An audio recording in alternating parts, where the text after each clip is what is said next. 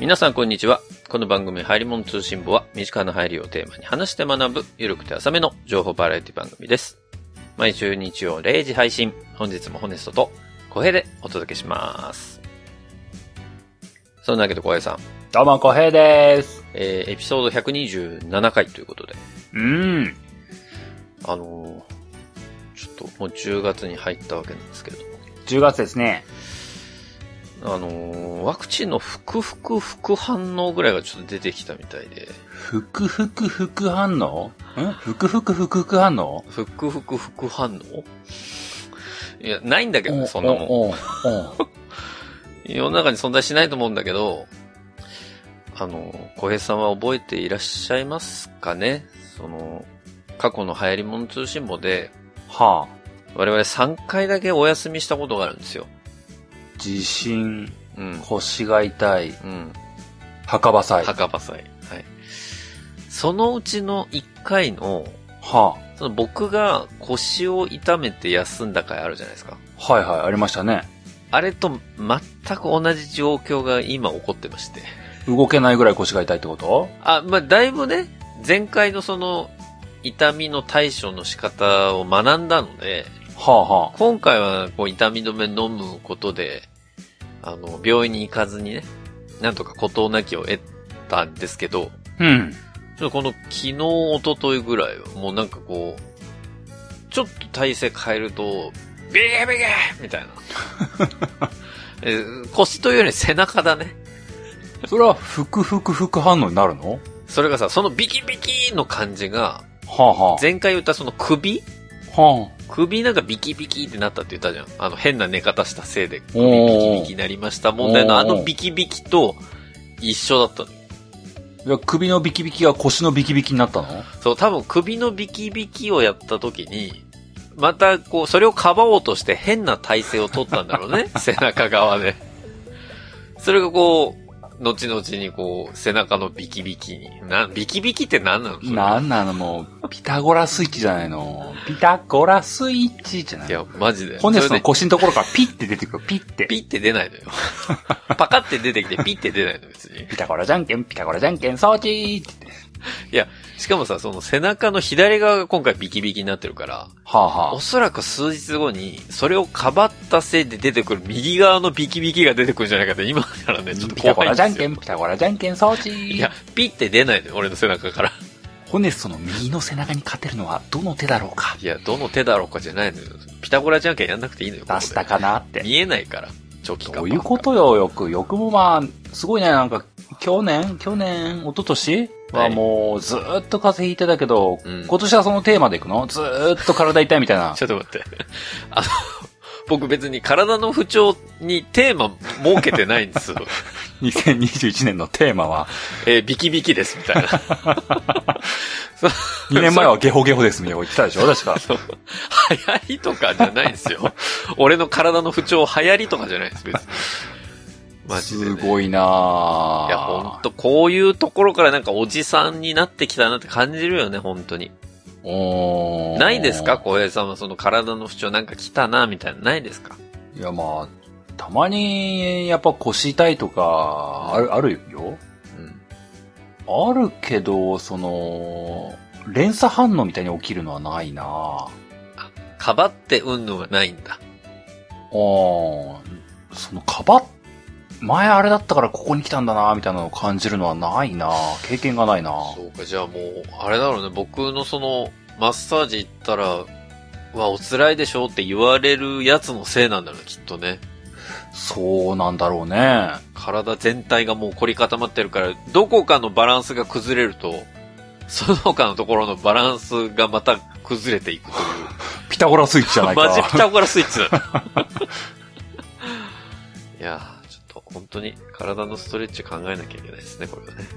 なんか、そのホネストの体の現象は、うん。根元は何なんだろうね。結局肩、肩こりが最初なのかな。根源を辿っていったらどこに辿り着くんだろうな。なんか歯並びとかな気がする。歯並び。歯並び。まあ、歯並びはまあまあ、確かに、歯は結構体全身に影響を及ぼすって言うからな。そうそう。なんかちっちゃい頃から言われてて、まあ、歯並び決していい方ではないんです、僕ね。まあでもそんなこと言ったら僕もよくはないからな。でさ、その、昔からその、強制するかしないかみたいなのが、こう話が浮上するたびに、いやもう痛いから嫌だって言い続けてきた時に、やっぱり歯医者さんにはさ、うん。いや、将来、その、歯並びの悪さで、肩の凝りとか、腰の凝りとかに来て、うん。なんかこう、体にガタが来ますよって言われてたのよ。その通りになってる。あでも、その時はさ、なわけあるかいと思ってるわけよ。歯並びでそんな腰痛いとかあるわけないやん、みたいな。あそんななんか、幼い頃からそんな手厳しいツッコミしてたの？歯医者さんに向かって。なっけるかいさすがに本人には言ってないよ。歯医者さんには言ってないけど、心の中で思ってたわけ。そんな関連ないだろうと。で、それはもう中学になっても高校になってもやっぱり、社会人になってもずっとその気持ちはいたわけよ。うん。別に腰痛くなかったしね。ふんふん。そんなの。まあまあないですよ。そんな、こう CM でやってるような、目、肩腰に、みたいな、全然響かなかった時期がずっと続いてたからさ。ふんふん。それがもうここ数年になって急に、うわ、ビタミンコアとかもうちょっと飲みてえなとか思ってるけどね。凄まじい変化だね。ゴールドアルファとか言われたら、うーん、買ってみるかみたいな。うーん。歯並びか。まあ、まあ可能性としては大いにあるんだろうな。そう、だから、ちょっとね、今もし若い方で聞いてらっしゃる方がいて、歯並びちょっと、うんまあでもそこまで言うほど直す必要もないかなと思ってる方は、じゃあ将来こうなる可能性があるっていうことだけね、ちょっと、まあ、ちょっと知識として入れておいていただきたいなと思います、ね。そうだ。な。ふくふく反応までな、出る。そんな生き方したくないなって思ったら、ぜひ、はい。歯科矯正をご検討ください。最近はあの、マウスピースみたいなので直せるやつもあるらしいですね。うんうん。はい。ということで、えー早速今日の本編に入っていきたいと思いますけれども。うーん。えー今日は小平さんがお話を持ってきていただいたんですが、はいはい。何をやっていただけるんでしょうか？今日は、えー、9月の下旬あの、9月中に発売したうん。バルミューダの新製品、おう、ザ・ブリューについて来ましたよ。話したいなと思っております。ザ・ブリューね。話したいなというか、え？ポエムを読みたいなと思いまして、やってきました。まあ、うちの番組メインはそこですから。今日は製品の紹介してる場合じゃないかもなと思いながら、マジポエムの話をしていきたいなと思っております。わかりました。じゃあ、早速本編に入っていきたいと思います。はーい。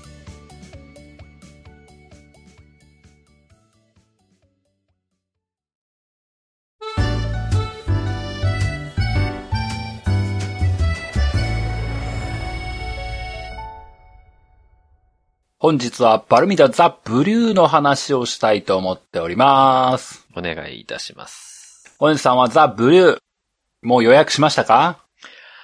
あのー大前提としてやっぱり皆さんに聞いていただきたいね。あのー私コーヒー飲まないんですよ。あはー。前提よ。大前提。もう入社できないわ。いや、というのも、どんなに敏腕でも多分入社できないわ。コーヒー飲むとお腹がちょっと痛くなっちゃう。ああ、こりゃもう合わないわ。彼と合わないわ。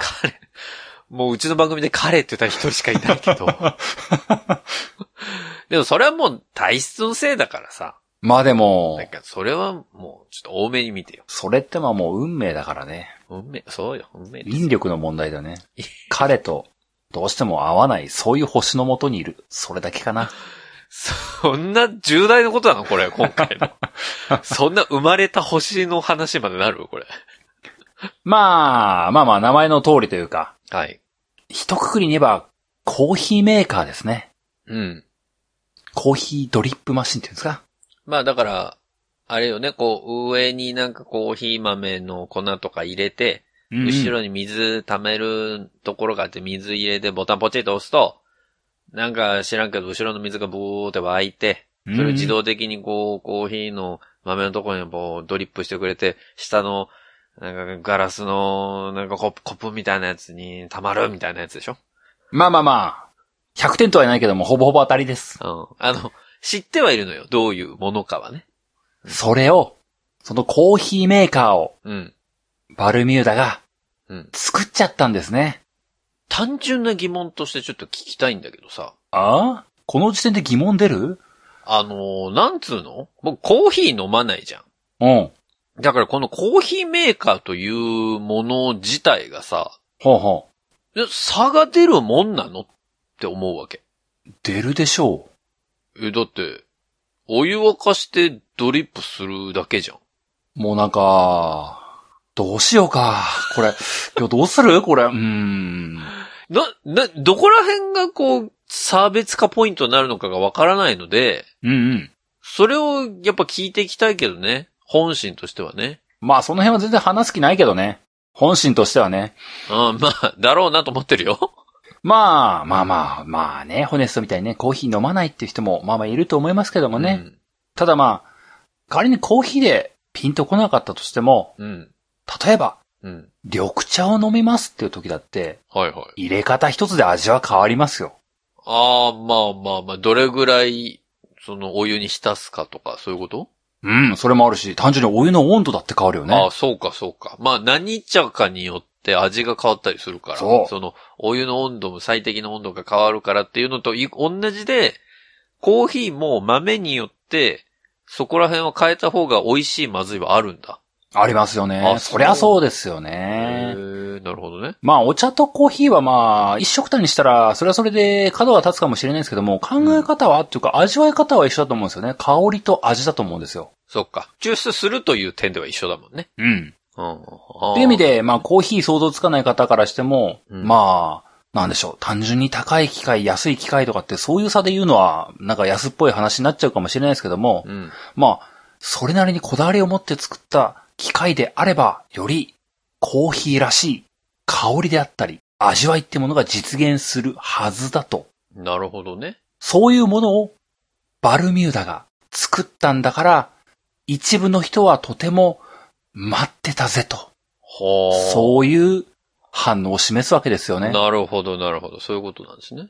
あの、バルミューダが、ガッコン、ゲンさんが、カッコ閉じ、コーヒーメーカー作ったって絶対こだわりすごいじゃんみたいな。でもそういう意味で言うと、うん。なんかこう、バルミューダ、やっぱり一番代表的なやつはザ・トースターじゃないですか。まあ、そう言われると彼らも不本意だと思うけどね。いつまでもそんなことを言うんじゃないよとご。めんごめん。そうね。まあ、その他にもいろいろ出てるけどさ。なんかやっぱりバルミューダのイメージって、こう、一つのものに特化して深掘りしていくっていうイメージがあるから、うんうん。そういう意味では今回のこのブリューは、すごくバルミューダに合ってる商品なんだろうなとは思うよ。そうだね。うん。まあ、バルミューダの製品をくくるようなことはなかなか言うのは難しいですけどもね。うん。まあ確かに、ザ・トースターを代表するような単機能、シンプルな機能をとことん追求した、うん。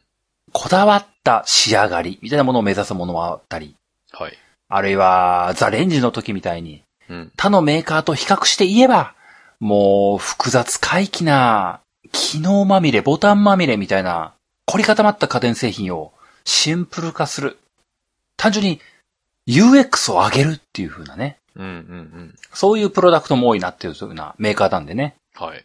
まあこのザ・ブリューがどちらかの方向かというふうに思えば、うーん、まあやっぱりこだわりの味とかなのかなということがシンプルに想像しやすいかなと思います。はい。そうですね。まあまあ、前段はそんなもんですよ。うん。ここで、ホネスさんに、バルメーダクイズここで何クイズすることある今？今ふーじゃないの別に。毎回言うけど。バルメーダザ・ブリュー。はい。毎日のコーヒーが変わる。うん。目が覚めるようなストロングな味わいと、クリアな後味を両立した独自な抽出方法を実現した。うん。バルミューダザ・ブリュー。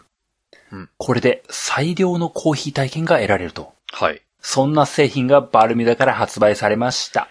はい。これは果たしておいくら万円でしょうか？まあやっぱ金額ですよね。さあどうぞ、回答ええまあ、ちなみにコーヒーメーカーの相場感って想像つきます？えーでもピンキリでしょだって、例えばアイリスオーヤマが出してるようなものだとさ、うん、もうアイリスオーヤマのイメージもひどいもんだね。ごめんね。なんか、イメージよ、完全に。完全にイメージなんだけど、きっとアイリスオーヤマなら、うん。数千円レベルで出すんだと思うのよ。そうだね。うん実際ネスレが6000ぐらいで出してるからね。もっと安いかああああああでも多分、アイリスオーヤマもそれを下回るぐらいの金額なんでしょ？な。まあ、下を攻めたらもう山善とかがもっとすげえの出しいや、てるからな。まあまあそうね。でも、多分、機能を分解していくと、うん。それでこと足りるっちゃこと足りるものなんですよ。わかってないなやまた最初、ままた10分前から聞き直してください。いや、分かった上で言ったんだよ、今は。それ機能分解するだけで言ったら、それでこと足りるというか、要は、別にそんなコーヒーの味にこだわり持ってません。とりあえずコーヒーが、こうドリップできればいいんですっていう人からしたら別に数千円レベルのものでも買えるものがあるっていう今の現状がある中でよ。わかってないな いや、聞け聞け。もう、このタイムリープ術何なの？えっ、と、その上で多分、うん。ゲン君は、ゲン君は？相当多分コーヒー好きなんだと思うんですよ。うん。ね？本人が。だからこそ作ってるんだと思うの。まあ、確かに好きそうな顔してるよね。あの、パンとコーヒーって朝食してそうだもんだって。で、戸隠のロッチにコーヒー飲みに行ってるでしょ、多分。とすると、そんな、そんな安っちいものじゃないはずなんですよ。なるほど。って考えると、やっぱりね、うーん、4万8千円ぐらいじゃない？なるほおど っ。と？この番組をお聞きの皆様はいくらぐらいだと予想しましたかね？嘘でしょこの反応はもう分かってるよ。多分違うんだろうな。まあ、引っ張っても仕方ないので、正解をはい。お伝えしましょう。お願いします。正解は、59,400円です。微妙。本当に微妙だよね。微妙な、微妙な金額言ったな、俺。差額が1万数千円っていう。そうだね。まあまあでも、コーヒーメーカーなんて言ったら、それこそあの、法人向け、ビジネスユースも存在するわけで、うん上を攻めたら10万、20万、もっと上もあるまあはずですけども、そうね。もうそういう世界もある中で、うんで、個人向けでもこだわれば10万とか普通に出てくるんですけども、はい。まあその中で、決して買えないわけではない。うん。で、安いとは決して言えない。うん。背伸びして買っちゃおうかなって思えるような価格帯。うん。まあ、なんである意味、バルミューダが作るもの、そこにこれぐらいの価値があっても、全然違和感はないでしょっていうふうな価格帯の落としどころなんだなというのはまあまあ改めて感じますね。ちょっと俺忘れてたわ、一つ。んうん。だいたい俺5万円前後かなと思ったのよ。はあ、はあはあ、そのインスピレーションを感じてたということは、それにプラスアルファの金額を乗せなきゃいけないっていうのを忘れてたわ。久しぶりにね。なんか、ううんん、ホネストなりの理論があったらしいですよ。いや、いつもさ、こう、これぐらいかなと思ったら、ちょっと安めに言っちゃうのよ、僕。うんうん。そのアイリスオーヤマの金額当てとかでもそうだったんだけど。うでもあれだね、やっぱりバルミューダはちょっと高めに見積もらないとダメなんだね、これはう。ね。うんんなんか反省会が始まりましたけども、そういうことらしいですよ。いや、す、いや、一万数千、まあ、失敗したな。何の後悔なんだ。ああ、でも、まあ、6万弱ってことね。そうですね。なんでまあ、ホネスト的には、まあ、ホネストが仮にコーヒー飲めたとしても、そこまでこだわったもの、これが仮にコーヒーメーカーじゃなくて緑茶メーカーだったとしても、うん。多分、戸惑うでしょ躊躇するでしょっていうぐらいの金額帯だということを、まあまあ、ご理解いただきたい。いや、そうね。それはそうだと思うわ。あ、で、バルメーターこれ出たじゃん。買おうっていうほど、そこまで気楽な値段ではないかなと思いますね。うん、うん。そんなもの、出ました。はい。で、まあ、これ聞いてる皆さんがね、プロダクトそのものの製品特徴みたいな部分のところをどの程度理解されているか、知っているかっていう部分のところは、うん。存じ上げません。そして、コーヒーメーカー自体にどういう製造上のポイントがあるのか、うん。力点を置くべき場所がどこなのかっていう部分のところを、まあ、入り物通信簿も、まっとうな番組であれば、そういった部分をフィーチャーしていくべきなんです。それは分かっています。うん。コーヒーメーカーがどういうコーヒーを入れる、その製法、機能、どういうところが重要になるのか、どこにこれまでのコーヒーメーカーと違うポイントがあるのか、うん。そこを今節丁寧に説明していくのが、こういう家電情報番組としてはあるべき姿なんだということを分かってはいるんですけども、分かった上でね。やりません。申し訳ないけどやりません。まあでもそこはやっぱり日経トレンディさんがさ、そうですね。きっとやってるでしょ。もう気になった方、今すぐあの、バルミューダザ・ブリューってもう適当にこうあの、ひらがなでも検索してもらえればなんか適当に記事とか出てきますんでね。見といてくださいよ。まあ、多分やってるだ、ぶポッドキャストアプリでもなんかブリューとか出れば多分、多分なんか他の番組いっぱい出ると思うんでね。そっち見とい、そっち聞いといてくださいよ。そうね。あの、機能を知りたい方はぜひ、そちらをね、はい、チェック、チェックチェックということで。申し訳ないんだけども、僕が話すのはそこじゃないんですよね。申し訳ないけどもね、はい。制作者の心の機微を追っていきたいと思います。そこですよ。皆さんが期待してるのはやっぱそこですから。バルミューダザ・ブリューが出る。発売された。はい。発売にこぎつけた。うん。その道のり。うん。開発者たちの、開発チームの、デザインチームの、心の変遷。葛藤。悩み。喜び。ここに、ここに焦点を当てていきたい。映画みたいだよね、もはやね。まあまあ、あのーなんかね、いろいろ今回あるらしいんですけどね。あの、特許出願中の技術とかもいろいろあるらしいんですよ。あ、そうなんだ。クリアブリューイングメソッドってなんか、なんかこう、いいいい名前ついてんなーってあるんですけどね。よくここ好きやな。いじりてーっていうところあるんですけども。クリアブリューイングメソッド。メソッドってなんだ？いじりてーっていうのあるんですけども。そこは、や、やめときましょう。はい、わかりました。今日も、時間をいっぱい使って、たっぷり使って、バルミューダザ・ブリュー開発ストーリーについてうん。お話をしていきたいなと思います。お願いします。まあ、そんなわけでいつものように、はじめは、段落を、段落の見出しを紹介していきたいと思います。もう毎回国語の授業なんだ現代文の授業なんだよね、これ。マジやり方が。まずはね、もう、どういう文章構成なのかっていう部分のところにね、こう、なんか、ある程度推測がつくね、見出しを見て、はい。そこにまず思いを馳せてみる。そういうところから、バルミューダの空気を吸っていきたい。はい。そういうのが我々の作法でございますからね。作法なのね。わかまあ、りいつものように最初は、イントロ文がございます。はい。その後の第一段落は、どこにもつかない道。ほう。第二段落は、大田くん。え？第三段落は、これはうまい。けど。え？第四段落は、独自のメソッド。第五段落は、デザインの飛躍。最終段落は、様々な朝に。以上です。まあ、一番気になるのは太田くんだうな。ーん。どうですか、ホネスさん。今回の物語、どう感じられますか？いや、まだタイトルしか言ってないからわかんないけど、わかんないけど、キーマンは太田くんでしょ？そうですね、大田くん。どキーマンう太田くんだし、やっぱりあのー以前出てきた、大村くん？おう大村くん。大村くんいたじゃないですかう。ん。高校の同級生ね。うん。彼との立ち位置の対比は気になるよね、太田くんのね。あの時の大村くんはさ、もうなんだろう。足毛にされたじゃん。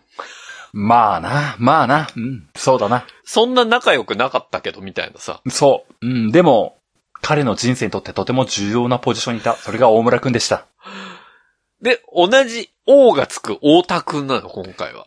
まあまあまあまあ、そうだね。五感としては近いね。大田くん。その太田くんが今回、このブルーに関しては、うん。どういう、こう、ポジショニングで、うんうんこう、動くのかっていうところ、ちょっと今からワクワクはしてますようん。ね。なるほどはいね。。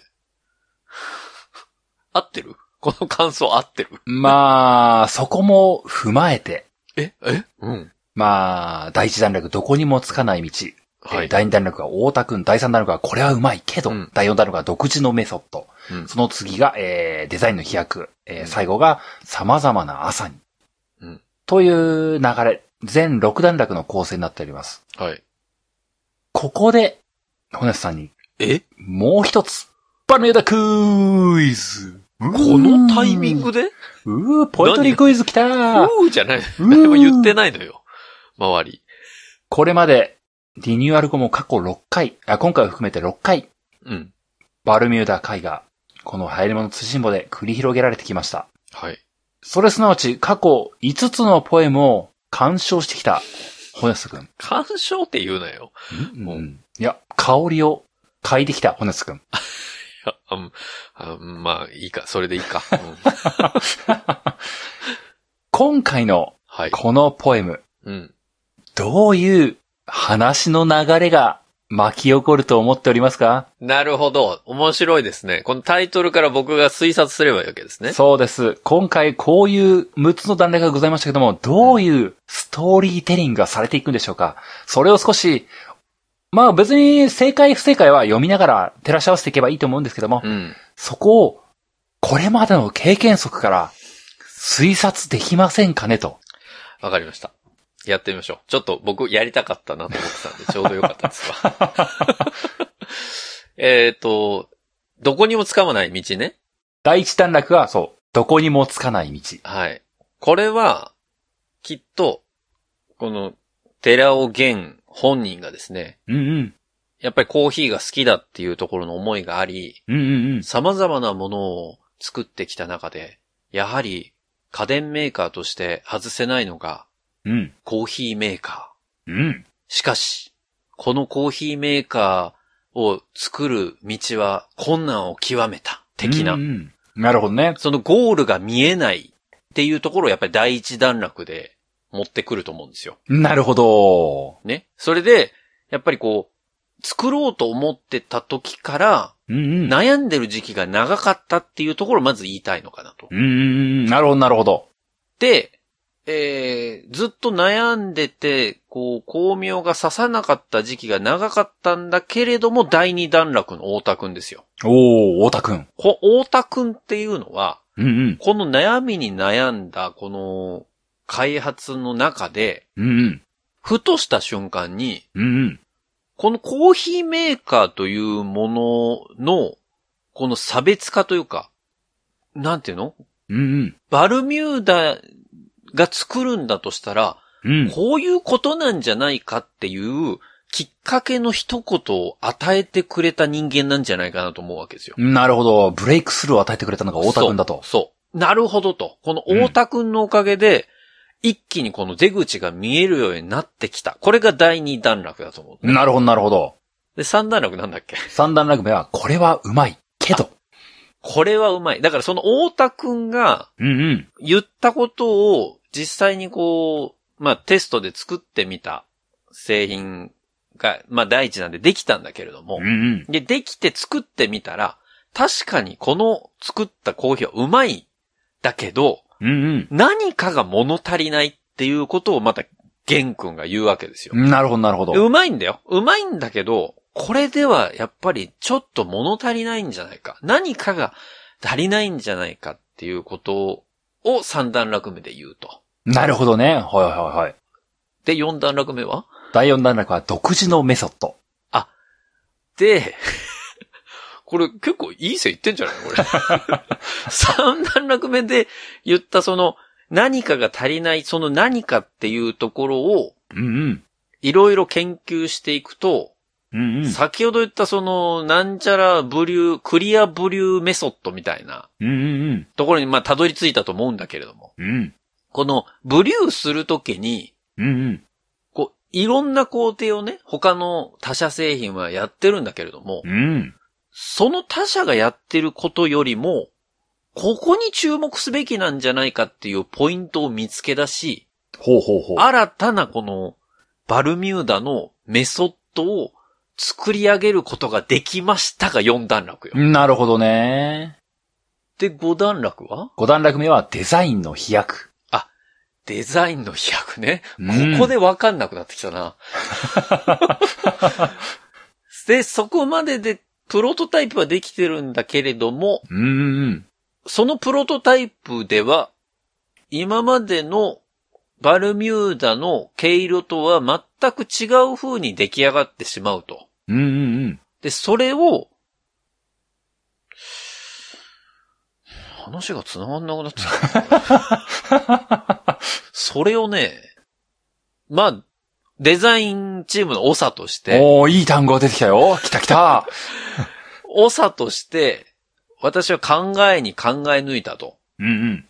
で、この長いコーヒーメーカーを作る道のりの中の半分はメソッドを作るのに費やしたんだけれども、うんうん。残りの半分はこの見た目の部分で、うんうん。やっぱりこう今までバルミューダが作り上げてきた古きを取り入れ新しいものを作るっていうところの。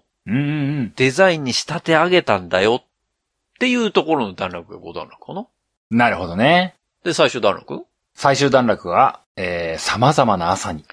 で、もうこれはもう最後ですよ。最後だね。最後の段落こですね。の、えっ、と、朝食を食べる。このね、うんうんザ・トースターやら何やらいろいろ今までこう朝食に関するものを作ってきたけれども、うんうん。やっぱり日本人はいろんな朝があると。で、それは決してパンだけじゃないと。うんうんまあ、ご飯のお家もあるだろうと。うん。うん。で、そういういろんな日本の家庭にぴったり合うこのコーヒーを作ることができるコーヒーメーカーをバルミューダは作り上げたんで、ぜひ皆さんの朝のお供にザ・ブリューよろしくお願いします。寺尾源。なるほど。どうですか？なるほど、なるほど。この流れどうですか？これは真剣に採点したいところだけどもね。なるほどね。まあ、ただ、伊達じゃないね。骨さん伊達じゃないね。あ、本当？誇張なしにうん。評、評価するというか、評価するっていうのはね変な話なんだけども、はい。あの、誇張なしに言うと、うん。序盤はほぼぴったり一致している。マジで？ただやはり、やはりちょっとね、細かい、あの、ブレが、やはりね、こう、後半の軌道、ブレ、ブレにね、繋がっててるよね。そうだよね。たどり着いた最後のところまで行くと、やっぱちょっと違うなっていう風になってるっていうかね。やっぱこう、ブレが増幅していくんだね。だから、その5段落は難しいわ。そうだね。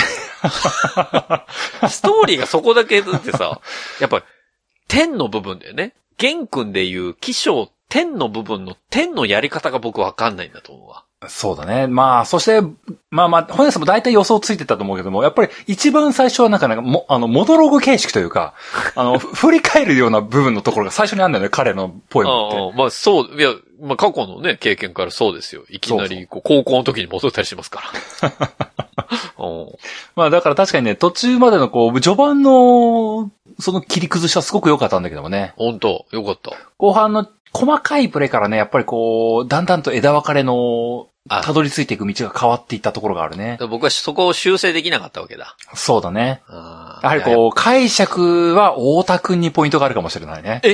あ、そこ重要なの？大田、そう、大田くんと玄の関係性。これがやはりこう、コネスがどう捉えてるかに、やはりやるかあな。そっかそっか。そう、そうか。おいや、わかんないもん、それ。知らないよ、そのオタクなんて。おい。冷静になって考えると。逆切れしちゃったよこの人。いや、でも全く見ない状態での今の流れを即興で考えたのだけは褒めて。そうだね。日本タイトルだけ大賞でございました。はい。じゃあ早速。そうですね。そんなわけでね、いい加減、あの、入るもの通信もお決まりのね、あの、ポエムトークやっていこうかと思いますよ。ポエムトークじゃない。そんなんないの、スポティファイでも。スポティファイの新サービス、ポポエムトーク始まったからやってるつもりなんですけど、ね。ポエムトークとかないです、別えに。ーあの、なんか、え、うちの世界線だけ？なんか、ポエムトークってなんか、アンカーにやるとさ、あの、あらかじめ登録されてるバルミューダのポエムどれか選んでさ、それを押すと、それを読み分けられるみたいな。寺尾玄の声で再生されないわ、そう、。再生される。なんか、ちょうどいい感じのミュージックとともに。それ全部俺がやってんだろ、それ。そういうサービスないのよ、うち。あ、ないのか、ポエムトーク。スポティファイだけって聞きましたけどもね。ちゃんとね、アップルでも流れますから、皆さん。ご安心ください。まあまあ、そんなわけでね、行きましょう。いい加減行きましょう。もう時間がないんですけどもね。お願いします。バルミューダザ・ブリュー開発ストーリー。今回、このようにして、バルミダザ・ブリューを皆さんにご紹介できることをとても嬉しく思っています。いえ、嘘です。実は、肩の荷が下りたというのが正直な気持ち。バルミダのコーヒーメーカーの開発が始まったのは6年前。長い道のりの中、私は一時期、バルミューダからコーヒーメーカーが発売されることはないだろうと思っていました。しかし出ました。しかも、とっても美味しく。バルミュダザ・ブリューで入れるコーヒーは、強い香りと苦味、そして、澄んだ後味が特徴。この品質にたどり着くまでのストーリーを紹介します。バルミュダ代表、寺尾健。くージョン・カビラみたいになっとるよ。イントロからあちーそうか。なんだろうな。前段部分で俺が言ってきたところの大半が解消されたような気がするけどな。結構、ホネストの読み通りだよね。いや、合ってたね。合ってるでしょ。合ってた。なんでまあ、第一弾でこのまま読んでいきますけども、確かに、ホネストは先ほど予想したホネストのストーリーと結構近いと思います。ほで、微妙に細部はやっぱり違うと思うんでね、そこの部分を皆さんも味わっていただければなと思います。う。ああ、なるほど。そんなわけで、第一段落。うん。どこにもつかない道。トースター発売直後から、バルミューダのキッチンシリーズ第2弾として、ロードマップに登ったコーヒーメーカー。当初目論んだのは、エアロプレスの電動化でした。さすがに、ピストンをモーターで押すだけでは芸がないので、蒸気の力で豆を押しながら抽出する方法が考案されました。このスチームプレスという全く新しい方法は、とても美味しいコーヒーを得ることができましたが、蒸気圧の制御、再現性の確保など、技術的なハードルが非常に高く、開発は難航。そうこうしているうちに、後から企画された電気ケトルが先に発売されました。次に炊飯器に抜かれ、オーブンレンジにも抜かれました。周回遅れとなったコーヒーメーカー君は結局、技術的課題をクリアできずに開発中止。プロジェクトに関わっていたメンバーたちは皆、肩を落としてしまいました。コーヒーメーカーが次に企画に上がったのは数年後。あるコーヒー関連会社との共同で、家電に加えてコーヒー豆も販売するという、いわばサブスクリプション的なビジネスモデルです。私はデザイナーでもありますが、同時に経営者。やらない手はない、と思い、ここでスチームプレス技術が再登場。しかし結果はまたしても敗退。様々な制限のもと、今度は味を作り込むことができませんでした。この文を読むとあたかも一瞬で終わったように感じますが、10名近くのエンジニアが集まって約1年かけたプロジェクトです。これでダメならきっと縁がないのです。どこにもつかない道を歩いてきてしまったんだと私は思いました。以上です。うーん、どうです？皆様。純粋な感想言っていい？なんすか？当たるわけないよね。まあまあでも、まあそのどこにもつかない道っていう言葉に対する解釈はホネさんもぴったり一致していたと僕は思いますよ。あ、そうね。な長らく開発をしようと思ってたけれども、なんか迷い込んじゃってゴールが見えなくなったよっていうことを言いたいのは、まあ正解だった、ね。そうそう。ゲン君の比喩表現をホネストが正しく解釈できたということが分かったね。いや、聞く前に解釈できちゃダメなのよ、それ。タイトルから導き出してるだけだから、俺。まあまあでもこう、この文章第一弾でこう読んでも分かる通り、あるし、お決まりのパターン、伝統芸能のパターンなんですよ。あ、まあ、ゲン君のね。そう。デントラフィックなんですよ。そうね新しい名前つけるの？俺が覚えられないからやめて、それ。やはりこう、ポエムの最初には、突きつけられてしまう挫折、大きな挫折があったんだと。そうよね。この開発には非常に難航したんだ、無理があったんだっていうところからストーリーが始まる。うん。これがいつものやり口なんですよね。でもさ、今までと違って、うん。一回完全に挫折してるんだね。そうだね。開発中止まで追い込まれてるね。うん。それはちょっとびっくりしたわ。どこにもつかない道を歩いてきてしまったんだと、私は思いました。うんなんか、ぐっとくるもんな、ちょっと。お、ケンってなる。そうなんだ、これ。そう。まあでも、それはある種、ホネストが、まあ、ホネストはもう、買ってはなくても、うん。ロイヤルカスタマーですよ。この開発ストーリーにおいては。そうね。開発ストーリー全部読んでるからね、俺。だからこそ、今までよりも大変なんだよってことをちゃんと表現してきた。それを、ホネストも、やっぱり感じ取れたってわけですからね。あ、そう、あ、そう。これは、ソンジョソコラのバルメーダファンよりも深い域で会話をできてるんですよ。そんなつもりなかったけどな、俺。まあでも、その感は否めないね。いや、なんかこう、やっぱ苦労してんだなっていう、あの、そこの解釈はやっぱもう浅いんです。バルメーダファンとしては浅い。浅すぎる。そうか。ふ普通は比較できないんだもんね。そう。ホネストはもう、その浅さ、さ、もう、もうね、沖まで出てるのよ、この。ポエムの海の沖まで出てんのよ。もう陸にも一回戻りたいけどな。ちょっと戻れないわ。今の立ち位置からは。沖まで出て、あ、やばい、いつもより苦労してる大変なんだってことが、掴み取れちゃった。ここ、関係性の深さ。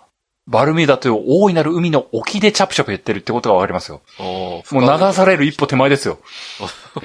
危険じゃん、俺。戻ってこれなくなるかもしれない。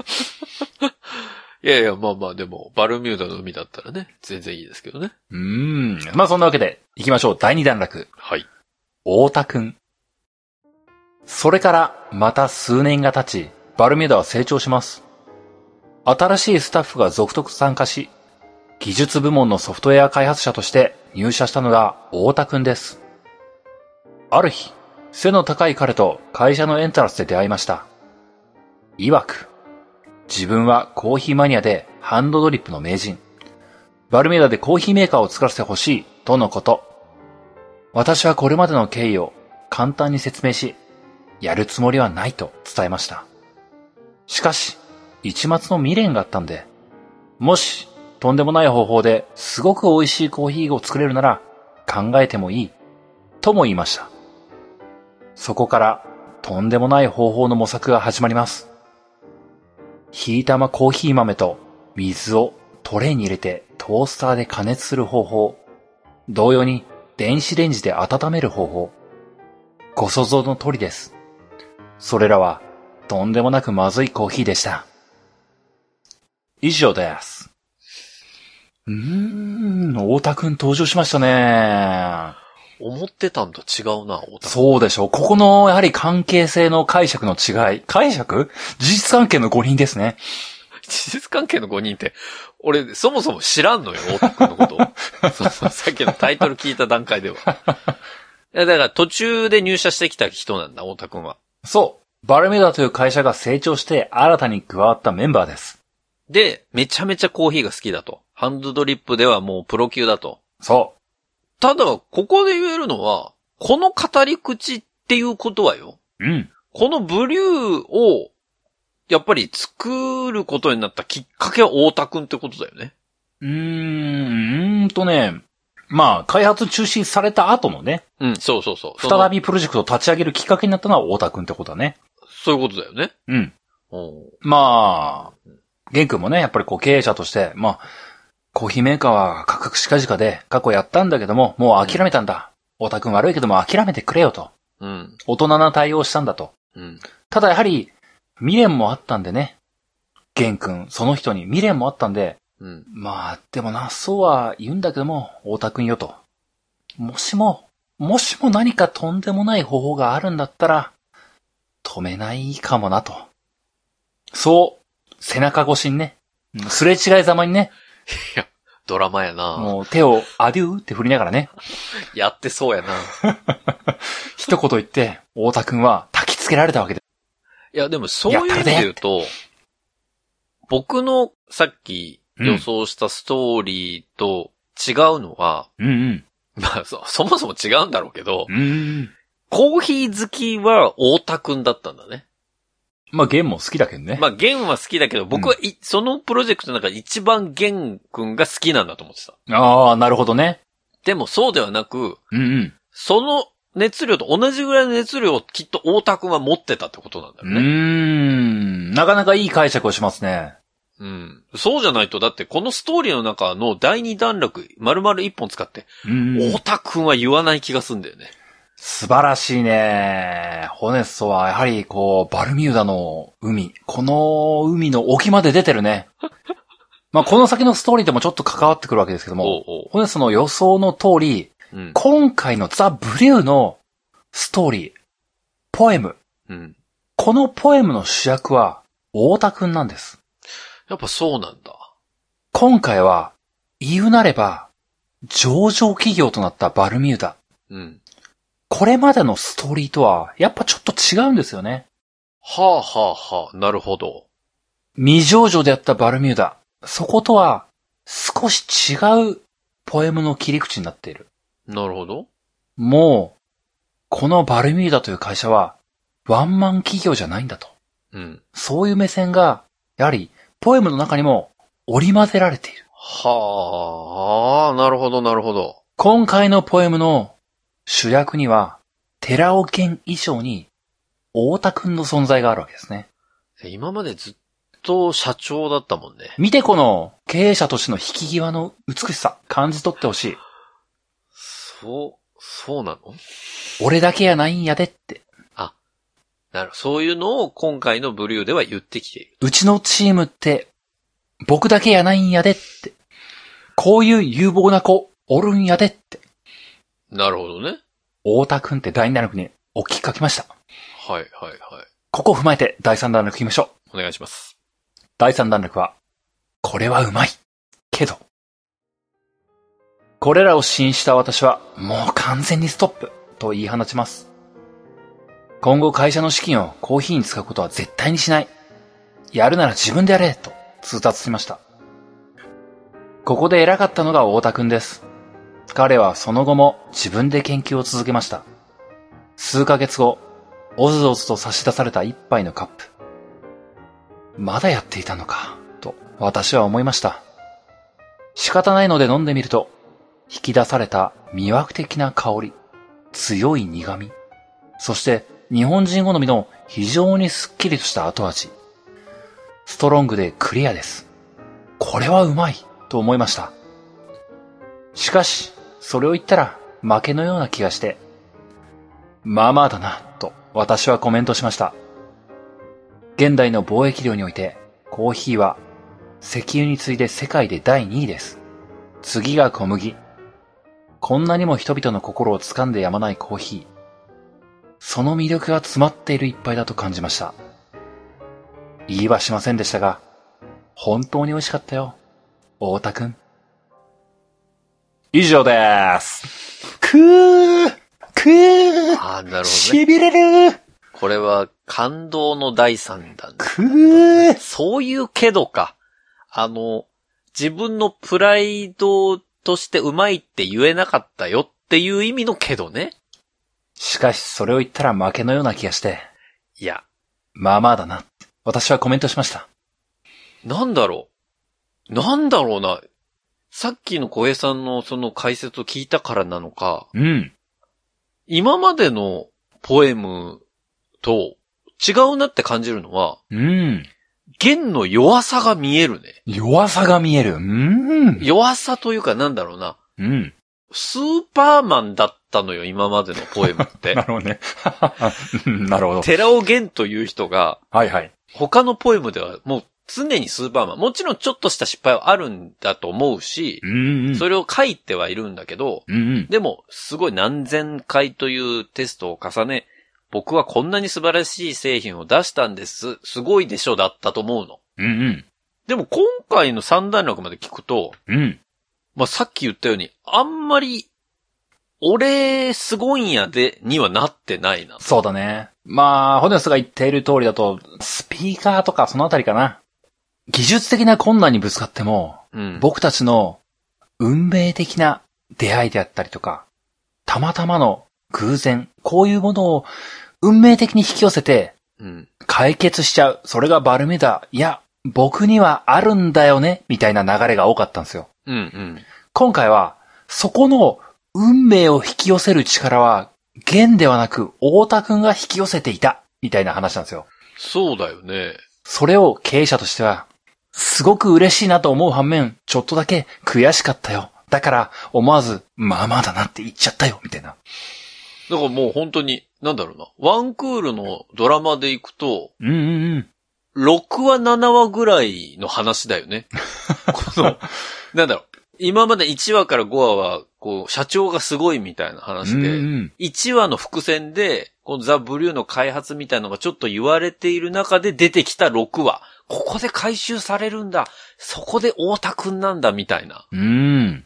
感じのこの、ストーリー全体の中の、結構大きな点、点の位置のうんうんうん。製品だと思うわ。そうだね。うん。やはりこう、会社も大きくなり、ゲン君が出してきたプロダクトも増えてね。うん。まあそういうクリエイティブさを吸収している社員も増えたんだよねとか、集まってくる人たちもそういうクリエイティビティ持ってるんだよねみたいなところが、実際、ポエムだけじゃなくて実際に強くなってきたのかもしれないねと感じさせるような文章ですね。なるほど、なるほど。うーん。そして、ゲン君のポエムの方向性も少し変わったのかなって感じさせるような、そんな気がしますね。確かに。うん。そして第4段落。はい。独自のメソッド。うん。3度目の正直です。聞いてみると、太田くんの考えた方法はまず、独自の温度制御によって、早期に高濃度のコーヒーを抽出します。これは、コーヒーの雑味やえぐみは、抽出後半から出るという彼の発見によるもの。しかし、このままでは濃すぎて飲めないので、後で適量の熱湯で割るという方法になっています。わかるようなわからないような。でも、ズバ抜けて美味しいので仕方ありません。家電にするためには再現性が必要です。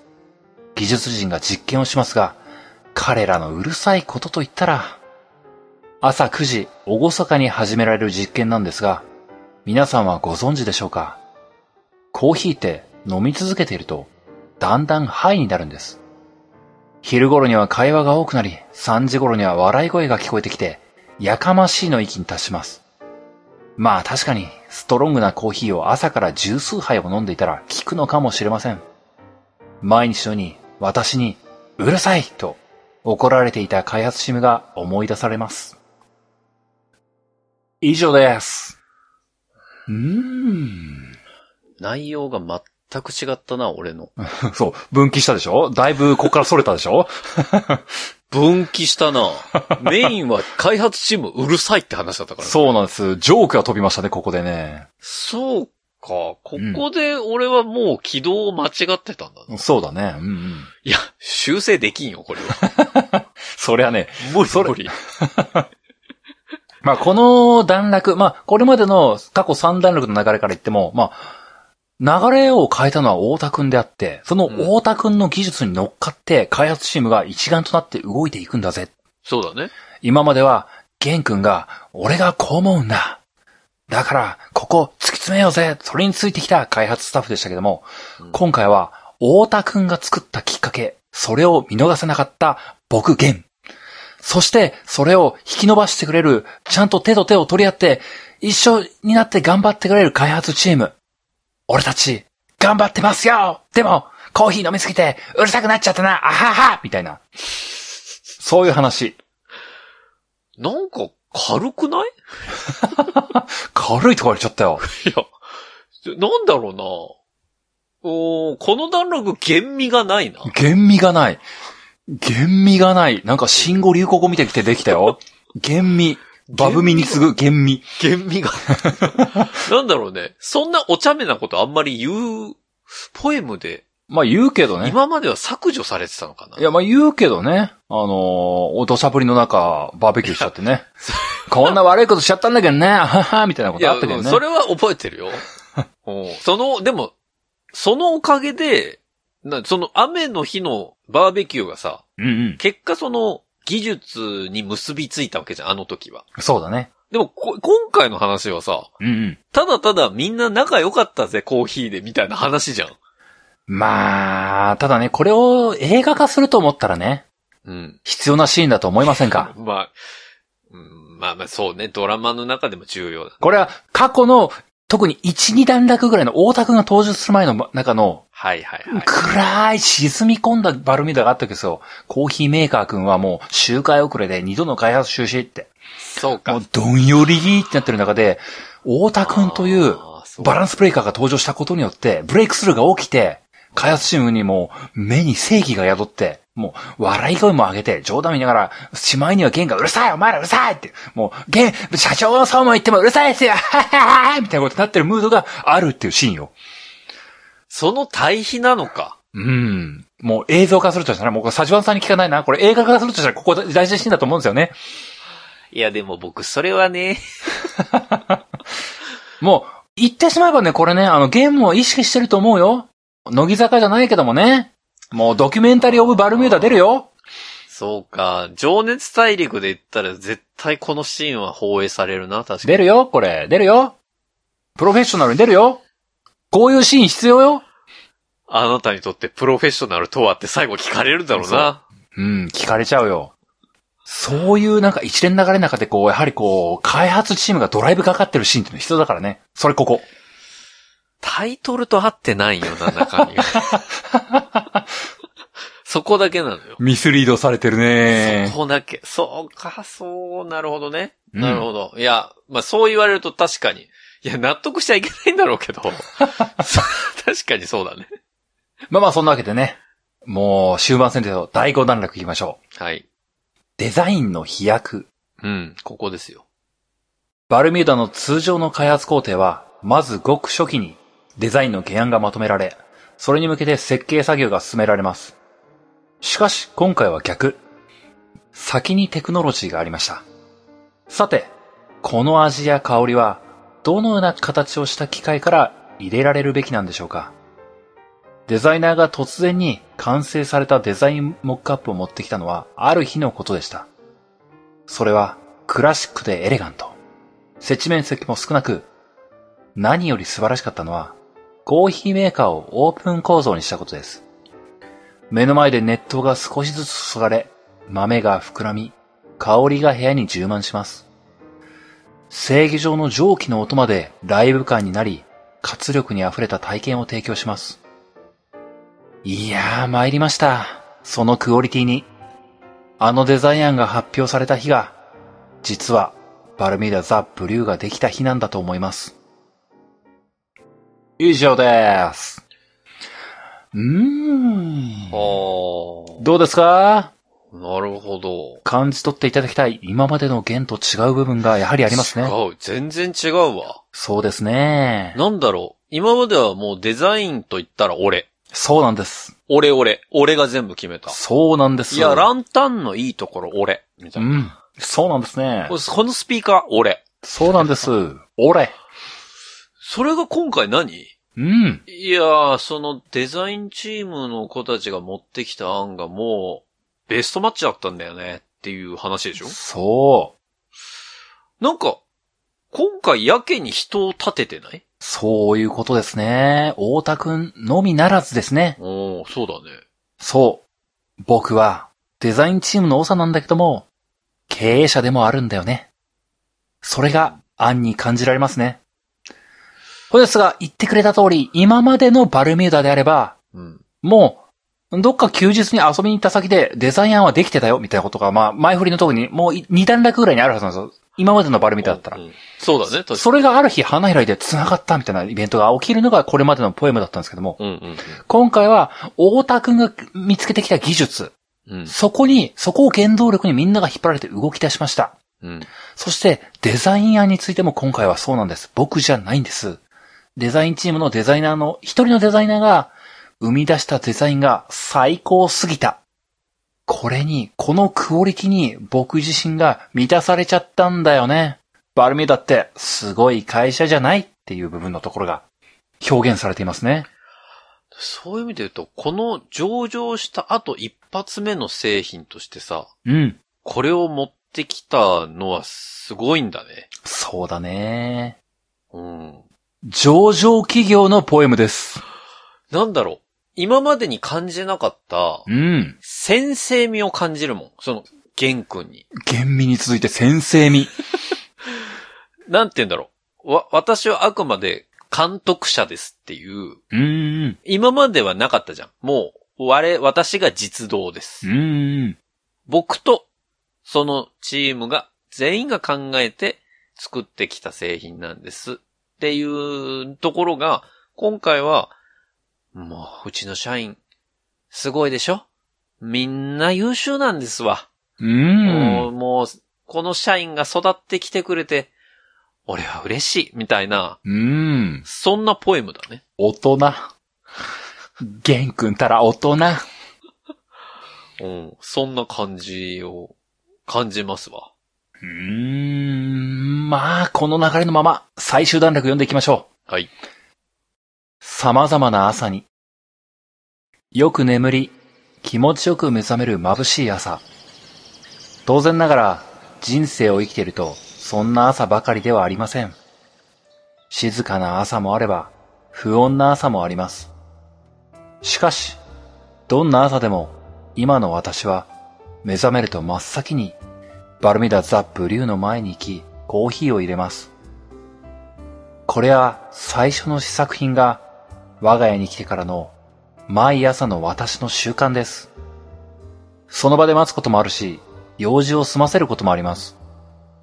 おそらく、体が欲しがっているんでしょう。そして、淹れたての一杯のコーヒーが湯気を立てている隣で仕事のノートを開きます。また仕事かと、そう思いながら。それでもね、若干気分が違います。毎朝、素晴らしい香りと強い苦味に包まれているのは、なんとも気持ちのいいものなんです。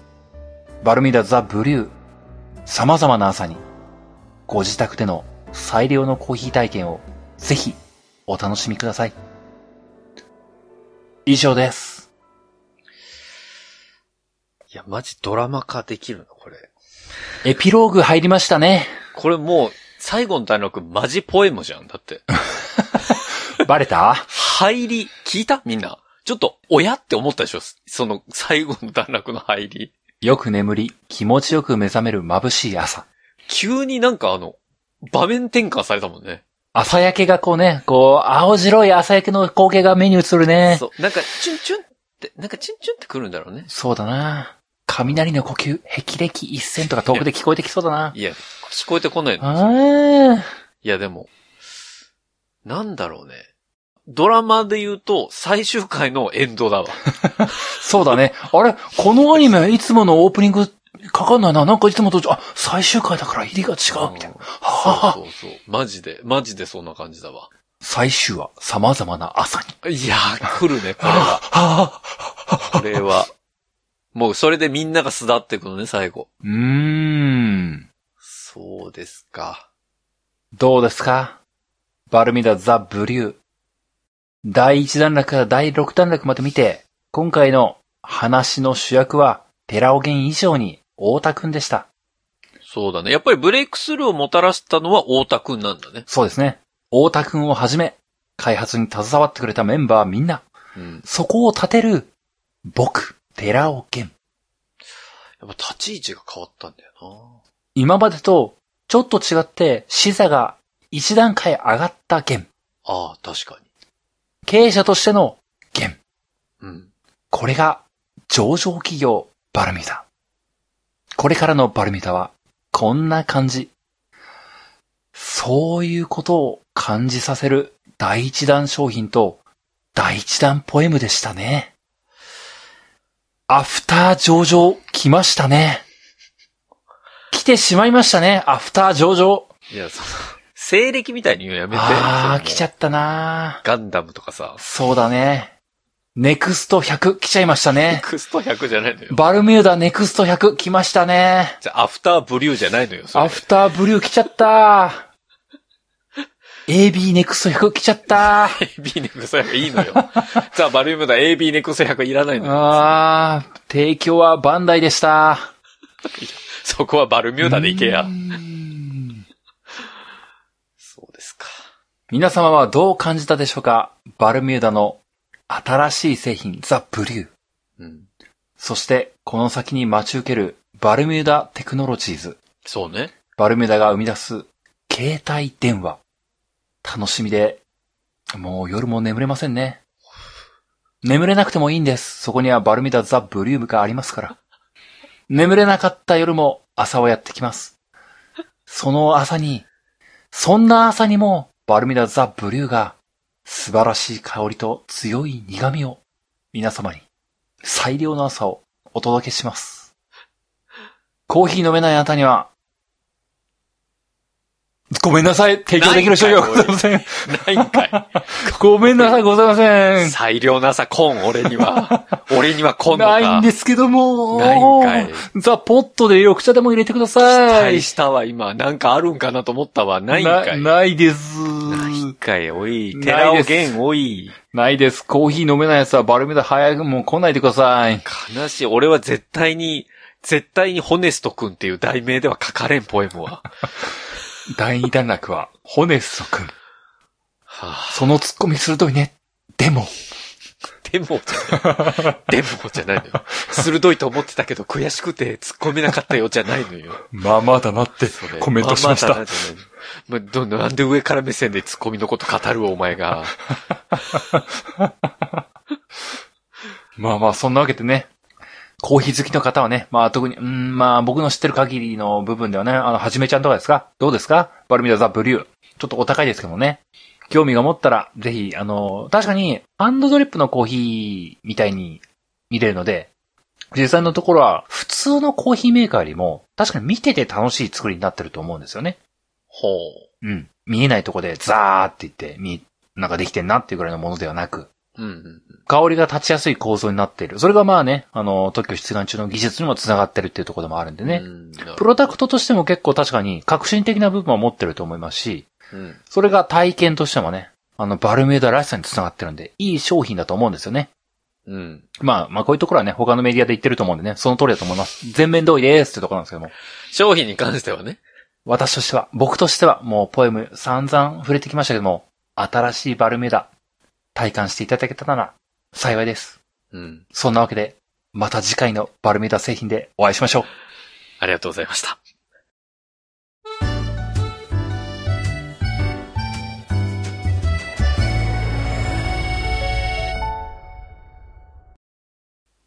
流行り物通信簿は、パーソナリティ2人が考える面白みを優先した番組作りを行っております。番組内での商品、サービスの紹介は、面白みを優先するあまり、誤り、語弊のある表現を用いてしまう場合がございますので、内容の審議によくご注意いただくようお願いいたします。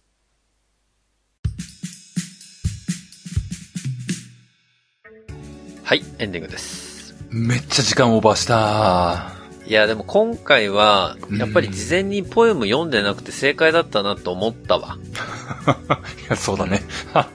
これ読んでたら面白くないもんね。やっぱり。まあ、まあね、ポエムは読むたびに僕も毎回ね、このポエムはって思うよね。どう思ってるんだけんって。なんだろうね。このさ、多分、一般生活者の楽しみ方とは絶対に違う楽しみ方をしてるじゃん、我々は。まあね。でも普通の生活者の人はさ、うん。まあ、あんまり読まないと思うのよ。うんうん。このポエムを。うんうん。でも、読んでる人はどう感じてるのかなどう感じてるんだろうね。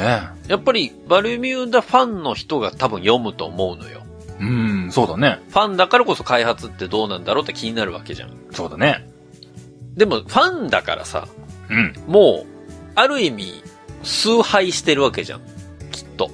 もう好き好きっていう状態で読むわけじゃん。うん。だからきっと突っ込むことはないと思うのよ。俺みたいに。